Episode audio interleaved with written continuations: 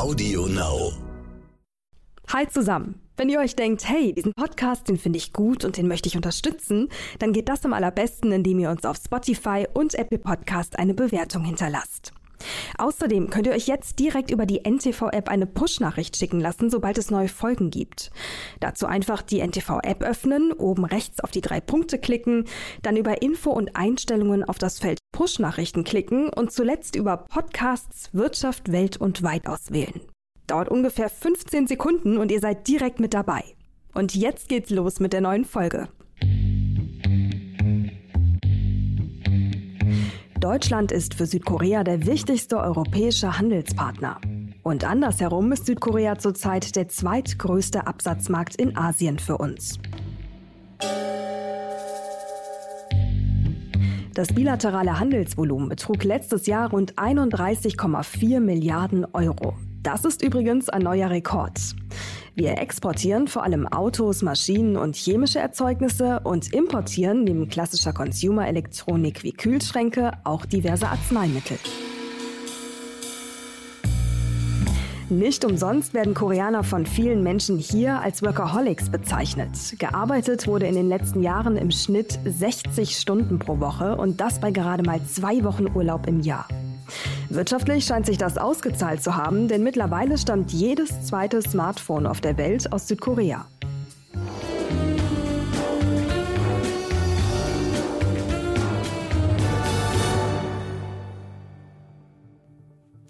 Wenn Sie die Internetseite unseres Auswärtigen Amtes besuchen, dann auf Außen- und Europapolitik klicken und dann nach Südkorea Ausschau halten, finden Sie unter anderem diese Informationen. In Südkorea stößt deutsche klassische Musik auf großes Interesse, während K-Pop und K-Drama immer mehr Anhänger in der jungen deutschen Generation finden. Südkoreaner stehen also auf Beethoven und Bach und die deutsche Jugend auf koreanische Popmusik. Interessant. Noch interessanter ist aber die wirtschaftliche Sicht auf Südkorea. Wenn Sie diesen Podcast jetzt gerade nicht über Ihr iPhone hören, dann mit großer Wahrscheinlichkeit über ein Samsung Galaxy. Die gehören in Deutschland nämlich zu den beliebtesten Smartphones. Ja, und Samsung kommt ja bekanntlich aus Südkorea.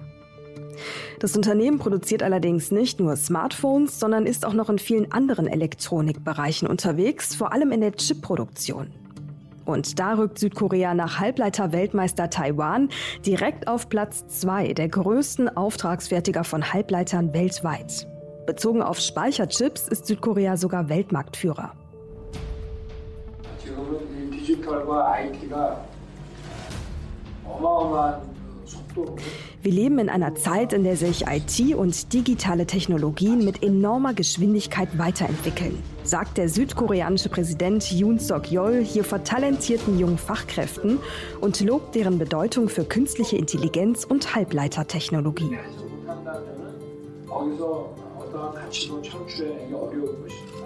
Für Deutschland ist Südkorea insbesondere als Kooperationspartner im Forschungssektor relevant, zum Beispiel im Bereich der Medizintechnik oder der Bio- und Umwelttechnologie. Das deutsche Bundesministerium für Bildung und Forschung sieht hier sogar eine echte Chance für uns. Wie weit sind uns die Südkoreaner hier voraus? Wie könnten die Innovationen aus Südkorea unseren Lebensstandard in Deutschland verbessern? Und was bringt eine intensivere Zusammenarbeit unserer Wirtschaft? Diese und weitere Fragen stelle ich heute Martin Bernhard und Volker Treyer. Herr Bernhard ist Anwalt mit Schwerpunkt Wirtschaftsrecht. Er hat in Seoul studiert und fördert heute die Zusammenarbeit von deutschen und südkoreanischen Unternehmen. Und Herr Treyer hat Südkorea als Außenwirtschaftschef des Deutschen Industrie- und Handelskammertages im Blick. Außerdem spricht unser Telebörsenteam im Anschluss an dieses Interview noch über die südkoreanische Finanzwelt. Ob die wohl auch so innovativ ist? Ich bin gespannt. Und damit erstmal Hallo zusammen hier bei Wirtschaft, Welt und Weit. In diesem Podcast sprechen wir darüber, wie sich die Welt seit dem Ukraine-Krieg strategisch neu aufstellt. Welche wirtschaftlichen Bündnisse drohen endgültig zu zerbrechen? Wo entstehen vielleicht auch ganz neue Allianzen? Und was heißt all das für uns und unsere Wirtschaft in Deutschland? Dazu sprechen wir jede Woche Donnerstag mit Menschen, die sich auskennen. Ich bin Mary Abdelaziz Ditzo, Journalistin und Leiterin für den Bereich Wirtschaft und Innovation bei NTV. Heute haben wir den 27. Oktober und in dieser Folge blicken wir auf Südkorea.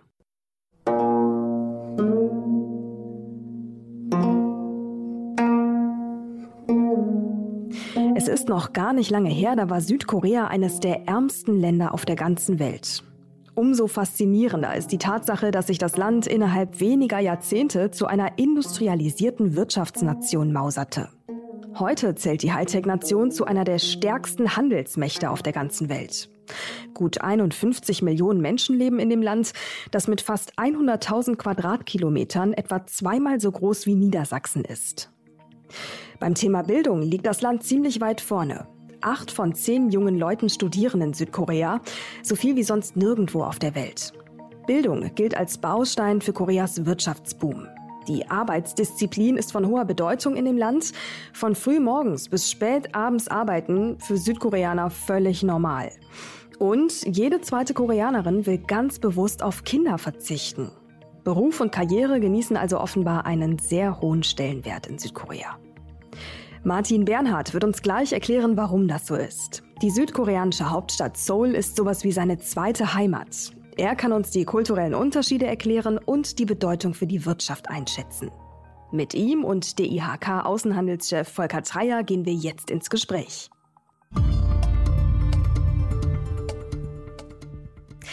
Herr Treyer, Herr Bernhard, herzlich willkommen im Podcast. Schön, dass Sie da sind. Hallo. Hallo. Herr Bernhard, Sie fliegen ja nun seit 20 Jahren nach Südkorea. Sie haben dort studiert, sprechen die Sprache, kennen die Kultur ziemlich gut und seit einigen Jahren helfen Sie südkoreanischen Unternehmen hier in Deutschland, sich niederzulassen. Jetzt hatten Sie mir im Vorgespräch schon angedeutet, dass die kulturellen Unterschiede gar nicht zu unterschätzen seien. Geben Sie uns da doch mal ein, zwei prägnante Beispiele. Wo sind vielleicht die größten kulturellen Hürden auch? Gut, dann gebe ich Ihnen mal das prägnanteste Beispiel. Mhm. Koreaner drängen in aller Regel auf sehr schnelle Ergebnisse. Okay. Ja, es gibt im Koreanischen einen Begriff, der nennt sich Bali Bali. Ähm, das übersetzt sich mit ähm, schnell, schnell. Mhm. Und ähm, gerade im Geschäftsverkehr, aber auch privat, ähm, drängen Koreaner auf schnelle Ergebnisse, auf sichtbare Ergebnisse. Und das stößt sich oft sehr mit der etwas ähm, langsameren deutschen Bürokratie und den Entscheidungsprozessen, auf die man hier in Deutschland stößt. Interessant. Und das ist Ihnen quasi in Ihrer Funktion auch schon öfters begegnet, dass es da dann auch Reibereien gab? Damit muss ich täglich umgehen. Beispiel Gesellschaftsgründung. Ähm, das ist ein Prozess, der in Deutschland durchaus mal mehrere Monate in Anspruch nehmen kann. Ähm, das ist den Koreanern schlicht zu lange. Ja, ähm, das soll nicht länger als eine Woche dauern und dann muss die Gesellschaft im Handelsregister eingetragen sein. Und alles, was darüber hinausgeht, sorgt schon für Unwohlsein ähm, und ähm, Nervosität mhm. Auf der koreanischen Seite. Okay.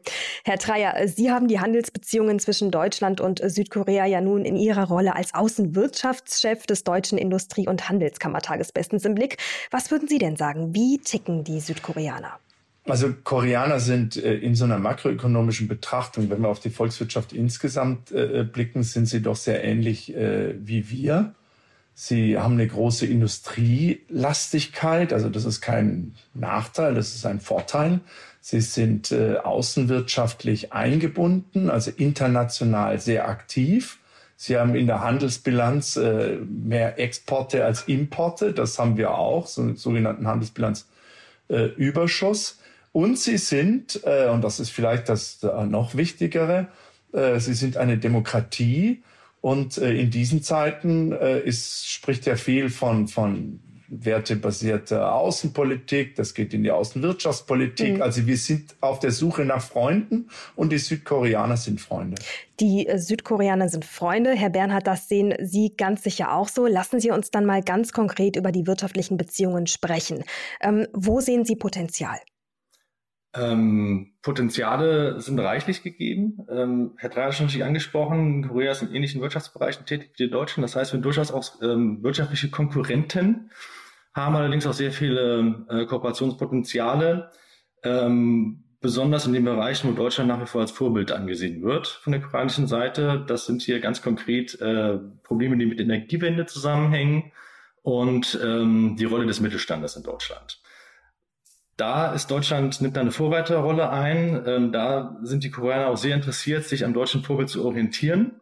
Und da ähm, gibt es auch regelmäßigen Austausch, Delegationsreisen von Korea nach Deutschland, die sich mit diesem Thema beschäftigen. Hm, das ist äh, sehr interessant. Also die Energiewende, da sind wir Vorreiter. Verstehe ich das richtig? Das, es gibt ja durchaus Länder, die bewerten das anders. Ge genau, genau. Also Korea ist sehr stark abhängig von Energieimporten. Das ist ein Energienetz, das als Insel fungiert. Also es gibt keine Integration in andere Netze. Ähm, das ist rein auf Südkorea beschränkt. Ähm, fast die gesamte Energie muss importiert werden in Form von Öl und Gas. Und da versucht man die, ähm, die Abhängigkeit vom Ausland und auch die Abhängigkeit von fossilen Brennstoffen zu reduzieren. Und da nimmt Deutschland natürlich eine Vorreiterrolle ein durch die Politik und gerade auch die gegenwärtigen Entwicklungen hier im Land. Herr Treier, vielleicht können Sie das auch aus ähm, wirtschaftlicher Sicht noch mal ein bisschen oder aus makroökonomischer Sicht noch mal so ein bisschen mehr beleuchten. Wo genau ist da die Vorreiterrolle von Deutschland? Ich meine, es ist ja nicht so, dass wir nicht auch hier genug eigene Diskussionen äh, in Bezug auf die Energiewende haben. Also ich bin da hin und her gerissen äh, zwischen dieser Vorreiterrolle. Ich war häufig in, in Korea und kann das auch ein bisschen aus der dann mikroökonomischen Sicht äh, betrachten und äh, in der langen Erfahrung mit äh, unserer äh, Auslandshandelskammer äh, in, in Seoul äh, in, in Südkorea, die feiert äh, jetzt gerade ihr 41. Jubiläum. Also im letzten Jahr war großes, war großes Fest, nur konnten wir aufgrund äh, der Corona-Bestimmung nicht hingehen. Also ja, wir sind in manchen Dingen äh, äh, Vorreiter oder auch ein gewisses Vorbild oder ein anschauliches Beispiel. Das, das ist politisch gesehen vor allem für das Thema, wir haben die Wiedervereinigung geschafft. Äh, in Korea gibt es ein eigenes äh, Ministerium äh, für eine Vorbereitung auf eine, im Moment schaut es leider nicht so danach aus, Wiedervereinigung von, von Südkorea mit Nordkorea oder Nordkorea mit Südkorea in den Gesprächen, die sich auch darum ranken. Deswegen blicken die auch auf, auf Deutschland, wo wir das ja jetzt zum Glück äh, 30 Jahre äh, hinbekommen haben, dass wir zusammenwachsen. Mhm. Was machen die Deutschen daraus? Und dann spielen solche Dinge, äh, die Herr Bernhard anspricht, wie Mittelstand eine Rolle. Energieeffizienz, äh, äh, die Energiewende, ja, sind wir da ein Vorbild? Ich meine, äh, Korea setzt äh, stark auf, auf die Atomkraft. Äh, in Deutschland ist eine äh, äh heftige Debatte entbrannt, um, um, um drei Kraftwerke noch ein paar Monate länger laufen zu lassen. Also alles wird dann sicherlich nicht so kopiert, äh, wie wir es vorleben. Aber äh, weil Korea auch später in die Industrialisierung in dem Maße eingestiegen ist, als wir das sind, also erst in den, in den 70er, 80er Jahren mit einem gewaltigen Aufholprozess, ja. waren wir schon auch immer ein Vorbild. Herr Bernhard, also doch kein Vorbild im Bereich Energiewende? Also im, im, Bereich der Kernkraft stimmt es, dass Korea derzeit abhängig ist, sehr stark von Kernenergie im Bereich der Stromproduktion. Ähm, der Ausstieg soll allerdings äh, in die Wege geleitet werden. Ähm, Deutschland ist da durchaus ein Vorbild, vielleicht auch, wenn man es nicht machen sollte, nämlich sehr überstürzt und plötzlich. Im Bereich der neuen und erneuerbaren Energien ähm, sind die politischen und, und, rechtlichen Mechanismen in Deutschland Vorbild für Korea. Ähm, der, der Anteil der, der erneuerbaren Energien in der Stromproduktion soll auch sehr stark ausgebaut werden. Ich glaube, Zahlen jetzt nicht genau im Kopf, aber bis 2030, glaube ich, 30 Prozent äh, ungefähr in der Größenordnung soll das geschehen. Ähm, und ähm, da gibt es sowohl technisch als auch rechtlich und politisch in Deutschland natürlich schon äh, Vor Vorbildfunktion. Ja? Ähm, und viele Delegationen, die ich auch betreue bei meiner Kanzlei, die haben genau das zum Thema. Also wie implementiert man mhm. ähm, erneuerbare Energien in die Stromproduktion? Ähm, was Korea uns da vielleicht voraus ist, ist ähm, der Bereich ähm, IT. Ja, also Intelligenz im Netz zu schaffen, ähm, das, das vernünftig ähm, in der IT aufzusetzen. Da haben die Koreaner gute Unternehmen, die dort tätig sind. Da ist etwas, was Deutschland wiederum sich von Korea abschauen könnte in dem Bereich IT grundsätzlich, erneuerbare Energien aber auch. Ähm, aber das ist zusammen mit dem Mittelstand eins der Themen, wo ich dann auch aus meiner persönlichen Erfahrung sagen, sagen kann, dass das Interesse Koreas an Deutschland nach wie vor sehr, sehr groß ist. Mhm. Ja. Ähm, genau, also da würde ich äh, gerne einmal nochmal das so ein bisschen konkretisieren. Also wenn wir sagen, äh, also einmal Thema Energiewende als ein äh, identifiziertes Potenzial, wo gibt es weitere wirtschaftliche Kooperationen, Potenziale? Also wie würden Sie das einschätzen und auch mal dem gegenüberstehend, wo konkurrieren eigentlich beide Länder? Ähm, wenn wir über die deutsch-koreanische Wirtschaftsbeziehungen sprechen, reden wir jetzt über Kooperationspotenziale. Was, was man nicht vergessen darf, ist, wie diese, wie diese Beziehungen angefangen haben in den 50er Jahren. Korea war damals kurz nach dem Koreakrieg ähm, eines der ärmsten Länder der Welt. Ist dann über eine Entwicklungsdiktatur nennt man das, glaube ich, heutzutage, also über, über nicht demokratische Regierungsformen dann zu dem geworden, was es heute ist, innerhalb von 40, 50 Jahren. Als die Beziehungen angefangen haben, ähm, bestand der deutsche Beitrag in Entwicklungshilfe, wirtschaftliche mhm. Unterstützung, ähm, Darlehen, äh, Technologietransfer. Heute reden wir über diese unglaublichen Potenziale. Also Korea hat aufgeschlossen an Deutschland und wir reden jetzt über die, die Bereiche, wo wir gemeinsam Synergien schöpfen können. Und das ist, glaube ich, wichtig zu verstehen, dass wir hier über kein normales Land sprechen, also wie Frankreich oder, oder, oder England, wo man parallel sozusagen wirtschaftliche Schritte vorgenommen hat, sondern wir reden über ein Land, das innerhalb kürzester Zeit von einem eigentlich Vorentwicklungsland das komplett verwüstet worden ist im Koreakrieg, davor unter Fremdherrschaft stand, das auf, die auf Ausbeutung ausgerichtet war, innerhalb von wenigen Jahrzehnten es geschafft hat, aufzuschließen. Und dann komme ich auch zurück auf die Kulturunterschiede. Wenn wir mit Koreanern äh, kooperieren, verhandeln, ähm, tätig sind, reden wir über Generationen, die teilweise noch Hunger und Krieg selbst miterlebt haben. Ja, und die jüngere Generation sind im Wohlstand groß geworden. Da gibt es eigentlich nicht mehr so große Unterschiede wie, wie, wie im Westen. Aber die älteren Generationen, da reden wir gar nicht über 90-Jährige, da reden wir zum Teil über 60-Jährige, die haben am eigenen Leib noch Hunger erfahren und das wirtschaftliche Elend des Landes.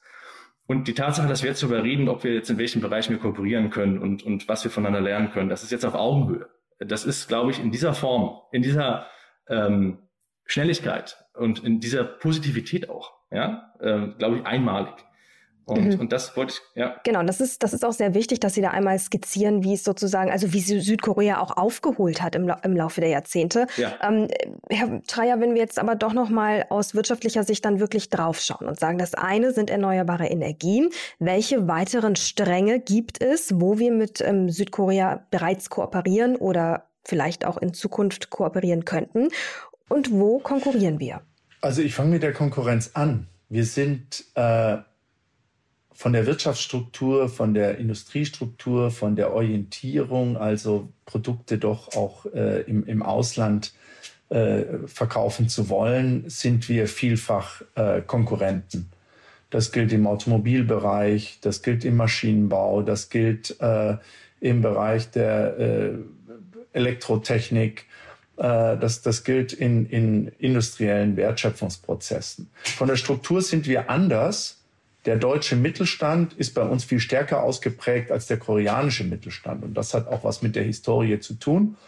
Und äh, hier, ist, hier ist der Vergleich vielleicht äh, angebracht, äh, weil es mit dem Mittelstand werden vielfach im Ausland gefragt, wie schafft ihr das, eine so granulare Wirtschaftsstruktur aufzubauen, die ja dadurch auch flexibel ist, auf Marktveränderungen zu reagieren. Das haben die, die Koreaner nicht. Also das ist wie mit einem englischen Rasen. Den, den müssen sie gießen, den müssen sie mit der, mit der äh, äh, Fingerschere müssen sie den schneiden und sie müssen jeden Abend mit ihm reden. Und das müssen sie über Jahrhunderte tun. So, und deshalb kann Korea da noch gar nicht so sein, wo wir sind.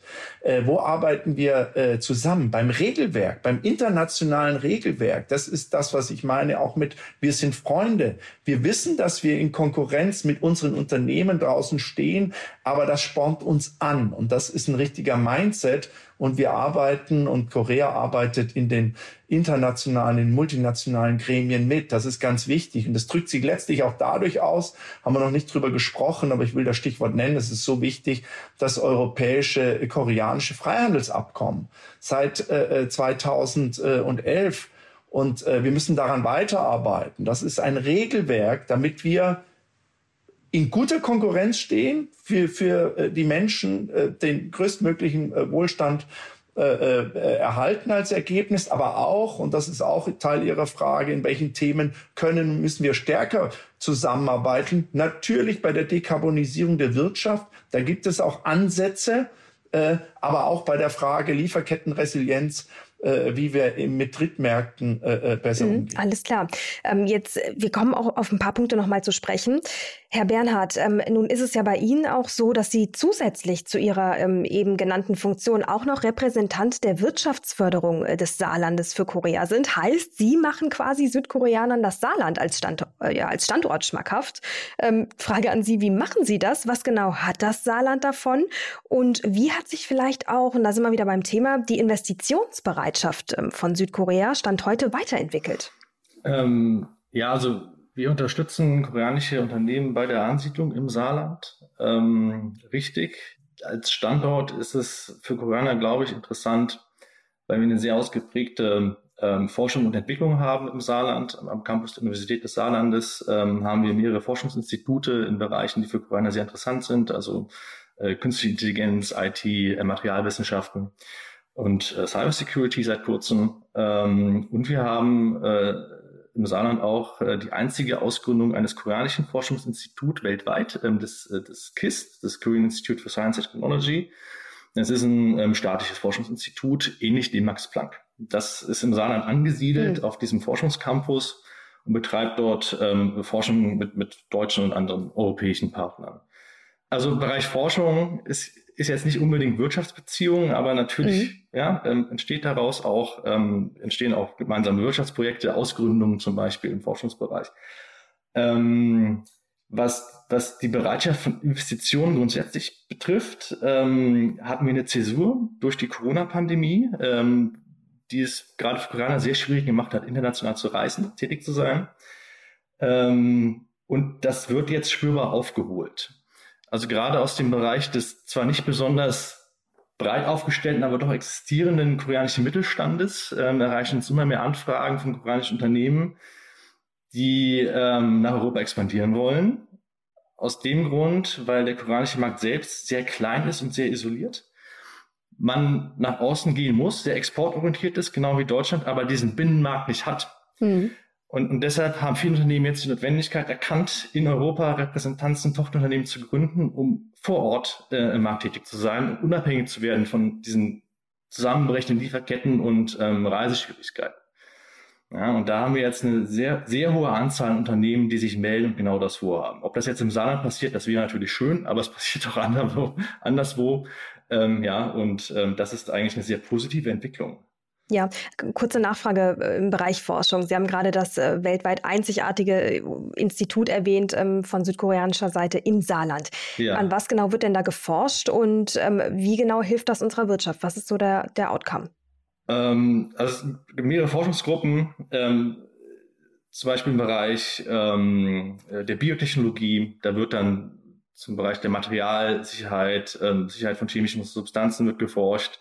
Ähm, gemeinsam mit, mit deutschen Partnern versucht, Alternativen zu Tier, Tierversuchen äh, äh, zu, zu erforschen. Ähm, es ist eine Plattform für, für ähm, Auftragsforschung der Industrie aus Deutschland und Korea. Ähm, da, die haben Labore, die sich mit Schadstoffanalysen beschäftigen und so weiter. Also es ist sehr breit aufgestellt, ähm, mhm. Forschung, aber auch als, als Plattform für Forschungskooperation zwischen deutschen, europäischen und koreanischen Partnern. Ähm, daraus entstehen dann ähm, gemeinsame Forschungsprojekte, aus denen dann gemeinsame Technologien im besten Fall entstehen, aus denen dann gemeinsame Ausgründungen erfolgen können. Also das sind dann, dann deutsch-koreanisch oder EU-koreanische Gemeinschaftsprojekte, die aus so etwas entstehen können. Mhm. Okay. Ja. Herr Treyer, ähm, Sie haben ja eben schon in Teilen damit angefangen, aber Warum genau ist denn Südkorea so attraktiv, auch für deutsche Unternehmen? Also natürlich, die, sagen wir mal, politische Gleichgesinntheit mag das eine sein, ganz sicherlich. Aber warum noch? Naja, also de, dieser Aufholprozess äh, Koreas äh, nach den äh, ich sag 40er, 50er Jahren, äh, äh, das waren ja auch äh, wirklich mit, mit, mit Hungersnöten begleitet. der hat dort das, das steckt dort immer noch drin. Ja? Also wirtschaftliche Interessen spielen in Korea eine wichtige Rolle. Ich würde mal sagen, wenn man so eine Prioritätenliste, eine gesellschaftliche aufstellen würde, dann eine höhere als bei uns. Äh, und das äh, wirkt sich auch darin aus, dass eben industrielle Prozesse aufgebaut wurden in den verschiedenen industriellen äh, äh, Sektoren. Die werden auch übertragen in, in neuere Formen von Industrie. Nennen wir mal den Bereich Healthcare, also die ganze Gesundheitswirtschaft. Und das passt gut zu, unseren, in, zu unserer wirtschaftlichen Aufstellung. Und wenn Sie, ich habe gesagt, wir sind in äh, vielerlei Hinsicht auf den Märkten Konkurrenz. Natürlich entstehen gerade im, äh, im Bereich von B2B, von Unternehmen äh, äh, zu, zu Unternehmen, äh, vielfältige Kooperationen und Zulieferungen. Also Korea ist mittlerweile unser, das muss man sich auf der Zunge zergehen lassen, dritt, drittwichtigster Exportmarkt außerhalb Europas die USA, China und dann kommt Korea, sogar noch vor Japan als Exportmarkt. Das heißt, mhm. diese Form der Zusammenarbeit äh, äh, hat sich für uns schon, schon positiv ausgewirkt. Äh, und wenn man das auf Pro-Kopf-Größen äh, beziehen würde, dann ist, ist, ist das fast unser Exportmarkt Nummer eins auf pro, pro Kopf äh, bezogen, weil Korea natürlich nicht so groß ist wie die USA oder wie, äh, wie, wie China oder auch, auch Japan. Also äh, das, ist, äh, das ist eine wirkliche tolle äh, Erfolgsgeschichte. Eine Erfolgsgeschichte, in der, das ist ja schon mehrfach angeklungen, ist tatsächlich aber auch so ist, dass Südkorea uns ähm, eingeholt hat an vielen Stellen, vielleicht ja sogar überholt. Man sagt ja oft, äh, Deutschland wurde im Zeitverlauf sozusagen vom Lehrer zum Schüler. Was können wir heute noch lernen von Südkorea, Herr Bernhard? Im Technologie, Technologiebereich, ähm, Digitalisierung, Implementierung von IT-Systemen, äh, von, von der Lebenseinstellung, ähm, eine etwas schnellere Herangehensweise, ähm, eine etwas größere Risikobereitschaft. Also weniger Bürokratie? Nicht unbedingt weniger Demokrat äh, Bürokratie, aber schnellere Bürokratie. Also Korea ist ein demokratischer Rechtsstaat mit allen bürokratischen Institutionen, die so etwas mit sich bringt. Ähm, aber die Effizienz der, der öffentlichen Verwaltung, äh, eigentlich in allen Bereichen, die ich kennengelernt habe, ist um ein Vielfaches höher als in Deutschland ein Vielfaches höher. Und ähm, also das. Können Sie das beschreiben? Ähm, ja, ich fahre relativ viel Zug, ähm, zum Beispiel äh, in Korea. Ähm, Verspätung gibt es dort eigentlich nie. Also auf die Sekunde. Mhm. ähm, Behördengänge sind oft online zu erledigen. Ähm, äh, Unternehmensgründungen gehen schneller von der Hand. Ähm, es besteht überall eine Bereitschaft der Kooperation und nicht der Verhinderung und Zurückweisung von Zuständigkeiten, wie wir das in Deutschland erleben. Also der erste Prüfungsschritt ist nicht, ähm, wie kann ich eigentlich jemandem helfen, sondern bin ich überhaupt zuständig und kann es jemand anders machen. Hm. Das hat systemische Gründe, das hat auch ganz individuell Gründe der, sagen wir mal, der Arbeitskultur. In Korea, sagen wir, also in Deutschland jetzt Urlaub und, und Freizeit und die äh, Erfüllung persönlicher Ziele hinter arbeitlichen Aufgaben nicht zurücksteht. Ja, das, das ist, ja. Ja, das ist auch definitiv ein großer kultureller Unterschied, oder? Tat, also, ja. wenn man bedenkt, wie viel ähm, Südkoreaner arbeiten, wir sind natürlich auch nicht arbeitsfaul, aber das ist bei uns schon eine andere Geschichte. Ja, klar. Äh, manchmal kann man sich die Frage stellen, ob das effektiv ist tatsächlich, wenn man am Tag dann, ähm, weiß ich nicht, äh, von morgens bis abends dann im Büro sitzt. Also, die, die Arbeitsproduktivität ist nicht unbedingt höher, äh, nach meiner Erfahrung. Mhm. Äh, die körperliche Anwesenheit dann schon. Äh, das, das wurde und wird weiterhin sehr stark reduziert. Also auch, auch Korea ähm, äh, reduziert die, die, äh, die, die Arbeitszeiten weiter. Sind, glaube ich, bei einer 54-Stunden-Woche angelangt von vielleicht weit über 60. Ja, immerhin. Ähm, aber die, ähm, sag mal, der Servicegedanke gerade in der öffentlichen Verwaltung ist in Korea anders ausgeprägt. Mhm. Und wir haben ja hier sehr viel über die Kanzlei mit, mit Behörden zu tun, nicht nur in Berlin. Und das ist, sind teilweise wirklich unhaltbare Zustände, auf die man da stößt. Ähm, das ist in Korea so noch nicht passiert.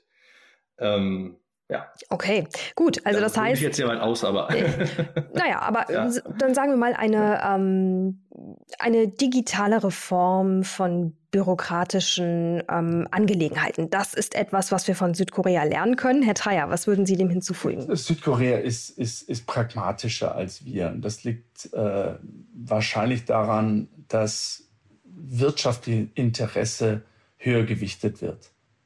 Unsere Debatten ja, ich weiß nicht, ob die Koreaner mitkriegen, welche Debatten in, in Deutschland und Europa geführt werden. Die beziehen sich in meiner Erfahrung, ich bin seit 20 Jahren beim Deutschen Industrie- und Handelskammertag.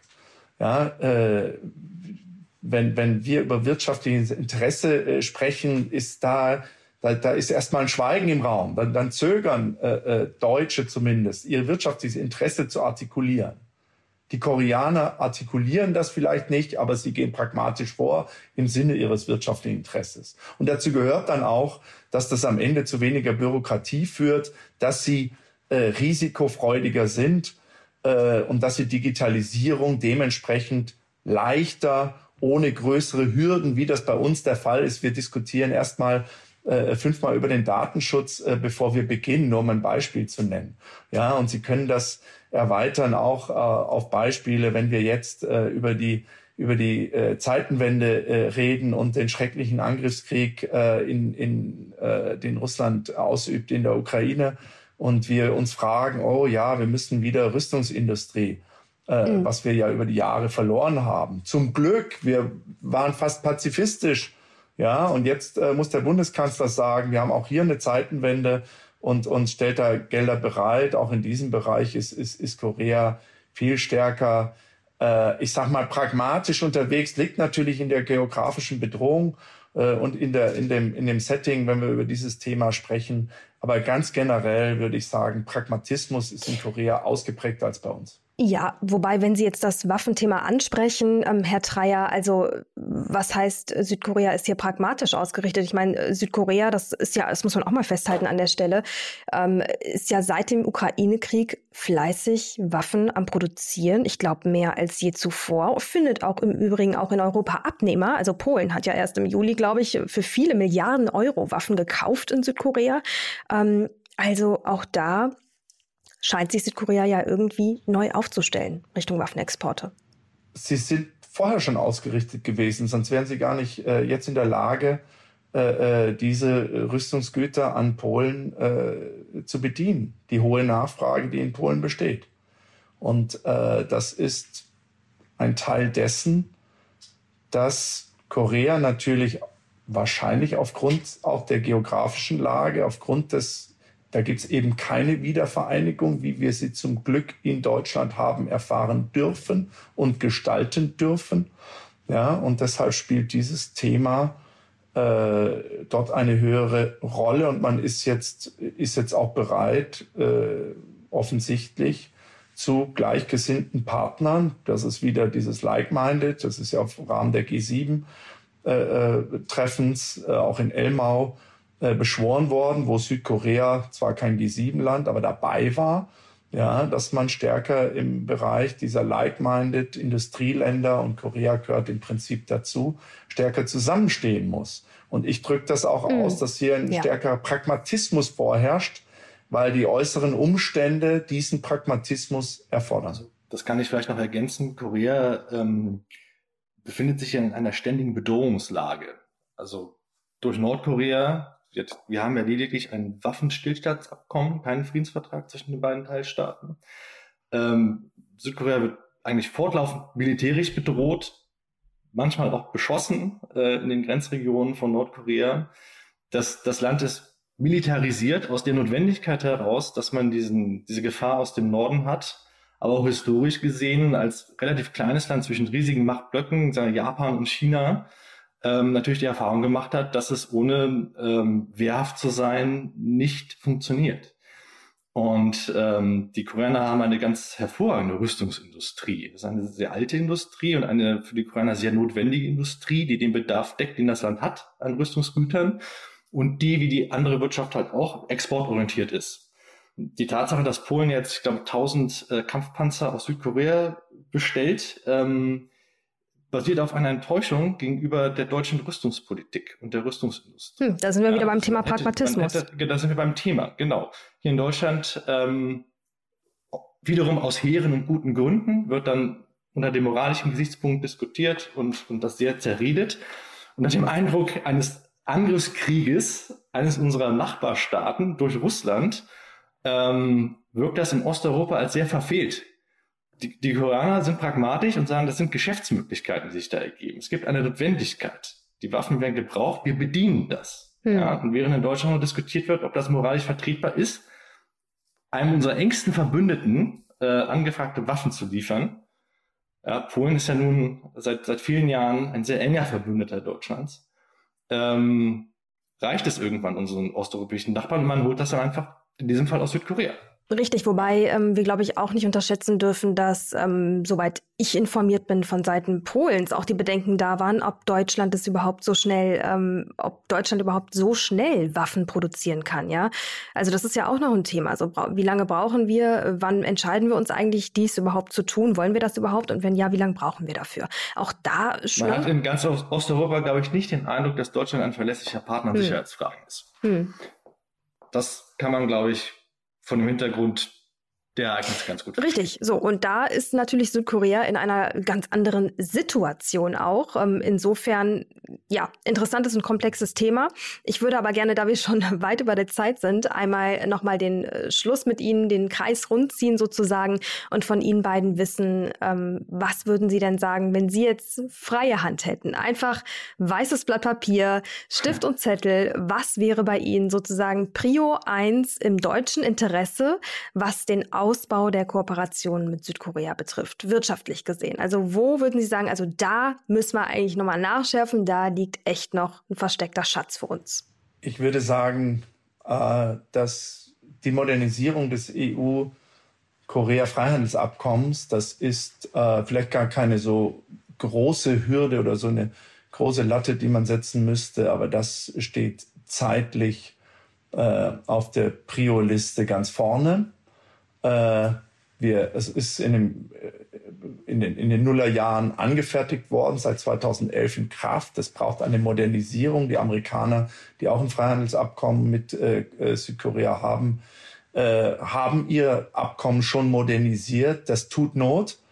Äh, Im Rahmen dessen müssen wir uns gemeinsam mit Korea um die Gestaltung globaler Regeln kümmern und wenn wir sie global nicht durchsetzen, dann zumindest mit Südkorea und anderen äh, gleichgesinnten äh, Wertepartnern und dann äh, gehören dann natürlich die, die Amerikaner, die Japaner äh, und andere mehr äh, dazu. Und in diesem Feld äh, geht es um Regeln für die Dekarbonisierung der Wirtschaft, unserer Wirtschaften. Können Sie das einmal äh, in zwei Sätzen erläutern. Ja, da geht es zum Beispiel um die Frage eines CO2-Preises. Den hat äh, Europa eingeführt. Deutschland hat sogar noch für zwei Sektoren einen speziellen eigenen, noch nicht europäischen CO2-Preis.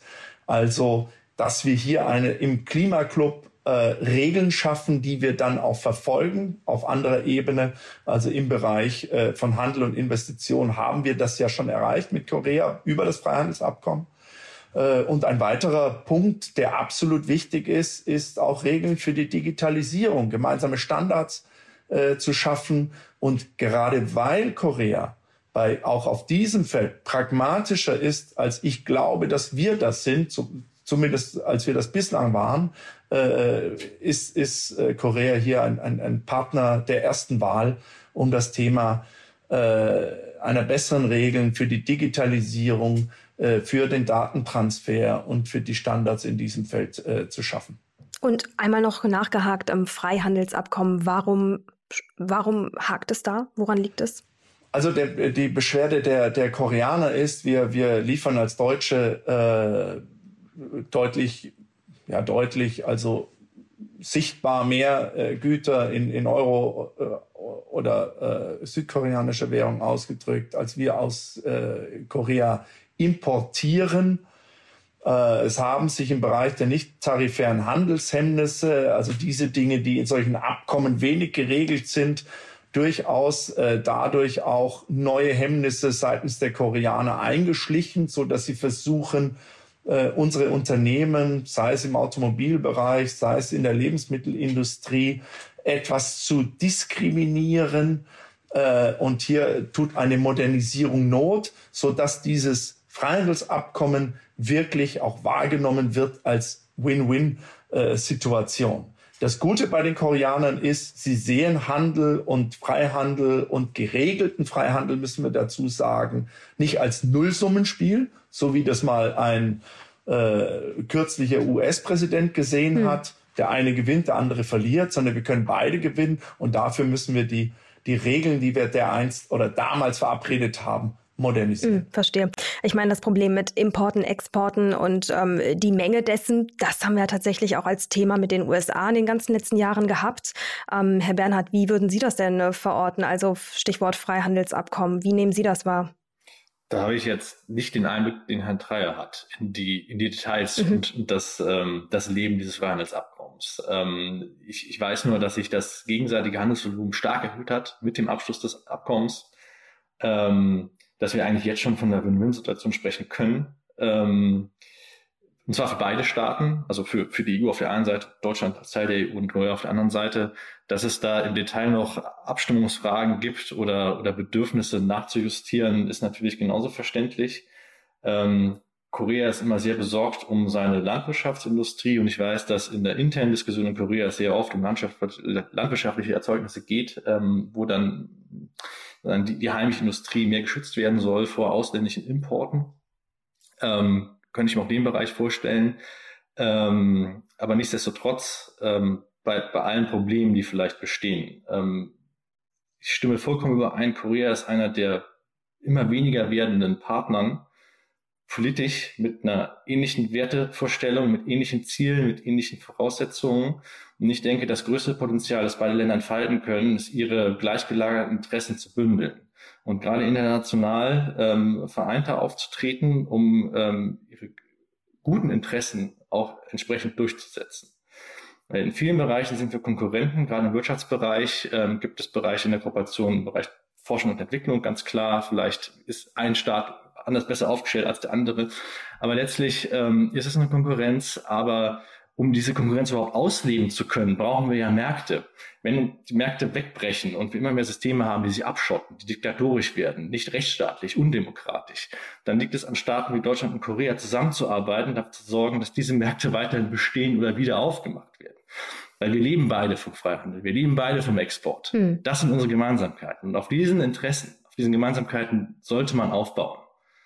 Und da ist Korea ein wichtiger und potent, potenter Partner. Ja, und das ist aber eher, das ist ja nicht Wirtschaft, das ist eigentlich Politik, Politik, die dann wieder zur Wirtschaft führt. Das genau. kann man ja nicht trennen. Mhm, ja? Richtig. Genau. Ja, ganz genau. Aber dann, dann, könnte man schon sagen, als Dach oben drüber, und das war ja auch der Tenor hier im Gespräch, stehen natürlich die gemeinsamen politischen Normen und Werte. Ja, genau. Und damit danke ich Ihnen beiden ganz herzlich für dieses informative Gespräch und besten Dank für Ihre Zeit. Ich danke Ihnen, Frau Abdelaziz Dizzo. Vielen Dank.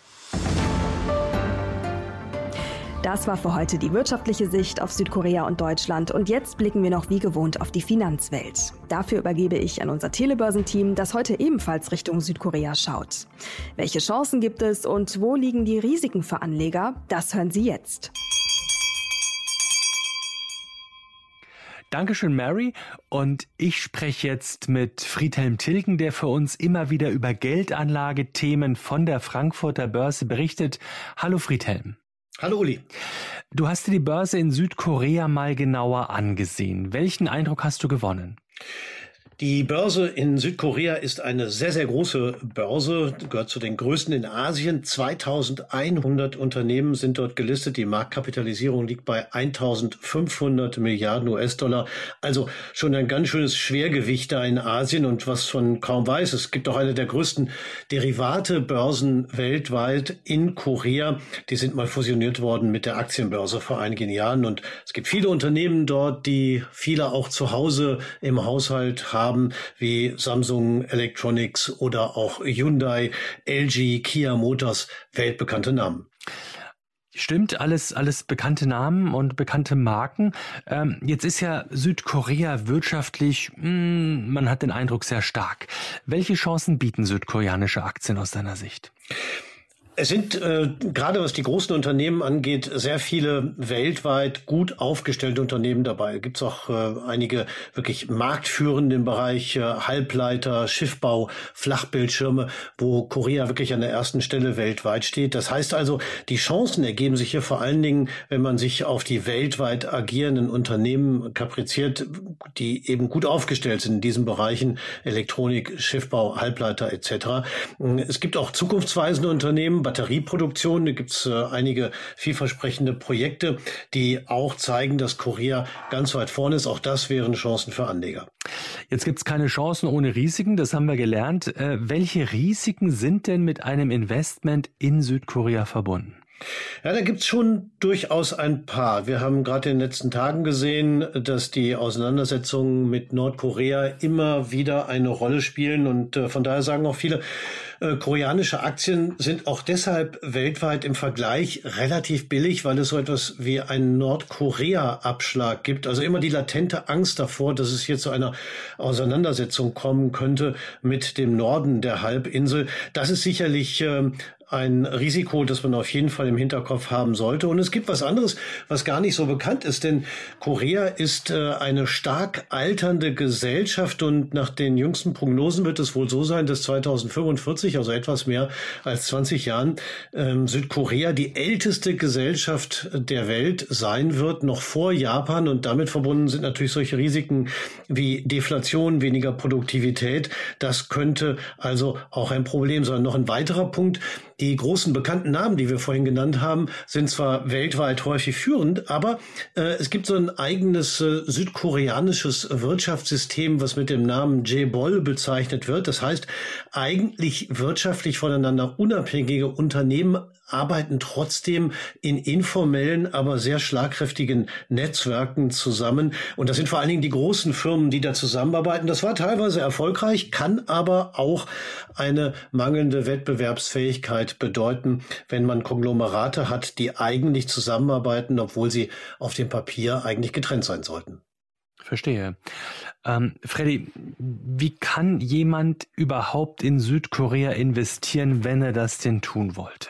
Das ist eigentlich relativ einfach. Südkorea ist bestens in den Weltfinanzmarkt integriert. Man kann Aktien kaufen. Ähm, vor allen Dingen auch in Deutschland sind äh, die großen Unternehmen gelistet, an der Börse Frankfurt zum Beispiel. Aber man kann genauso gut auch auf Fonds setzen.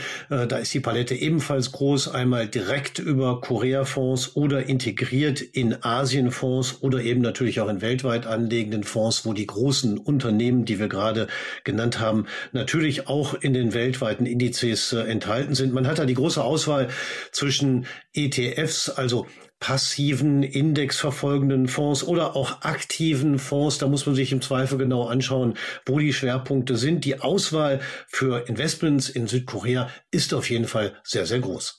Vielen Dank. Das war Friedhelm Tilgen für uns an der Frankfurter Börse. Und damit gebe ich zurück zu dir, Mary.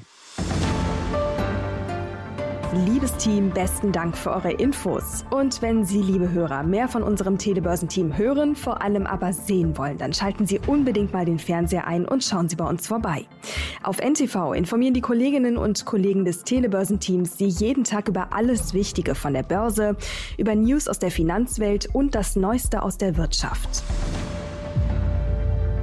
Redakteure dieses Podcasts sind Andrea Sellmann, das NTV Telebörsenteam und ich, Mary Abdelaziz Ditzo. Und produziert wird dieses Format von Wake One aus dem Team der Audio Alliance. Und zum Schluss noch unser kleiner obligatorischer Hinweis. Dieser Podcast ist keine Anlageberatung. Vor dem Kauf von Aktien, Anleihen oder anderen Geldanlagen sollten Sie sich unbedingt noch anderweitig informieren. An dieser Stelle aber erstmal besten Dank fürs Zuhören, bleiben Sie uns treu und machen Sie es gut. Bis zum nächsten Mal.